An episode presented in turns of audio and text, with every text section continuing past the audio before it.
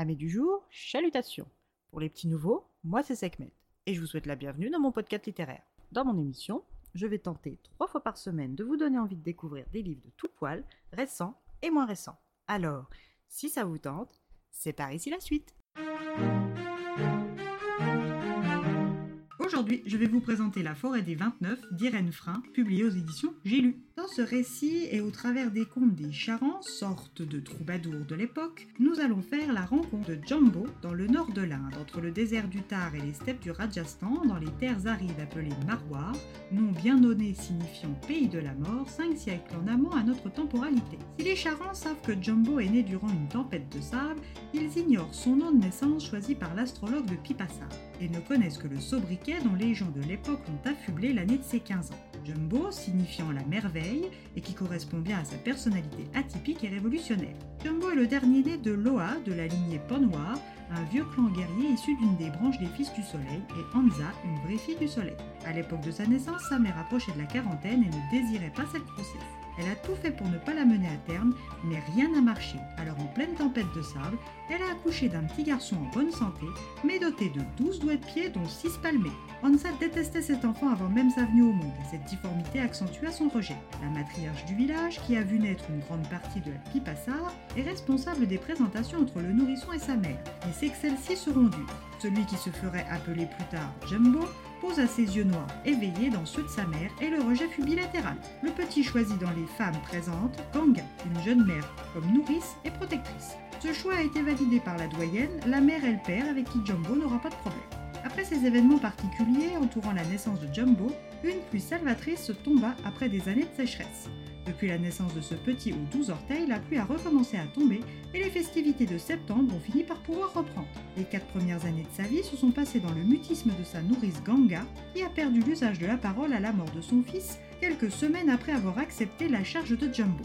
Mais à ses 4 ans, le petit prononça ses premiers mots qui firent rire aux éclats Ganga, engendrant pour lui le dégoût des tétés le sevrant enfin. Alors pour le petit une longue route de solitude et de persécution, souvent orchestrée par sa propre mère haineuse. Quand Jumbo se fait des amis, elle les effraie pour l'enfermer dans la solitude.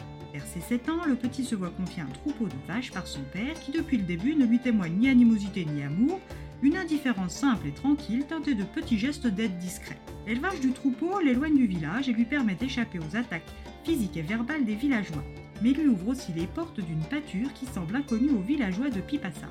Depuis qu'il sort quotidiennement du village, il est redevenu mutique, ce qui ravit sa mère. Mais ce n'est qu'une façade. Jumbo comprend que pour gagner l'invisibilité à laquelle il aspire, il ne suffit pas de se faire oublier des autres, mais aussi d'en savoir plus sur eux qu'ils n'en connaissent sur lui. Fort de cette conviction, il décide d'espionner les réunions des villageois pour apprendre tous leurs secrets.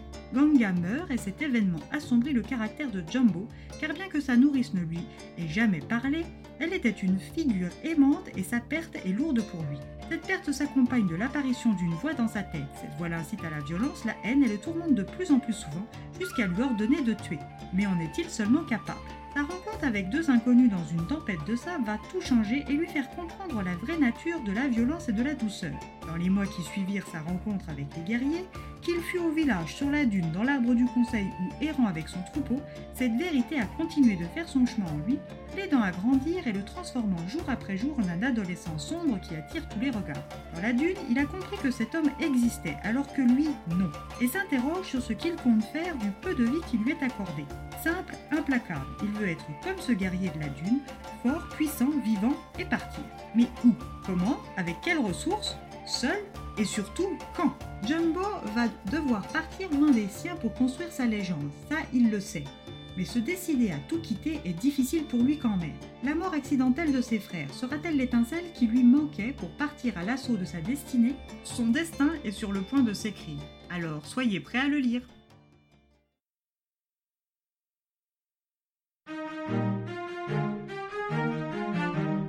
Un roman de pur récit une jolie plume qui n'a pas réussi à me tenir en haleine.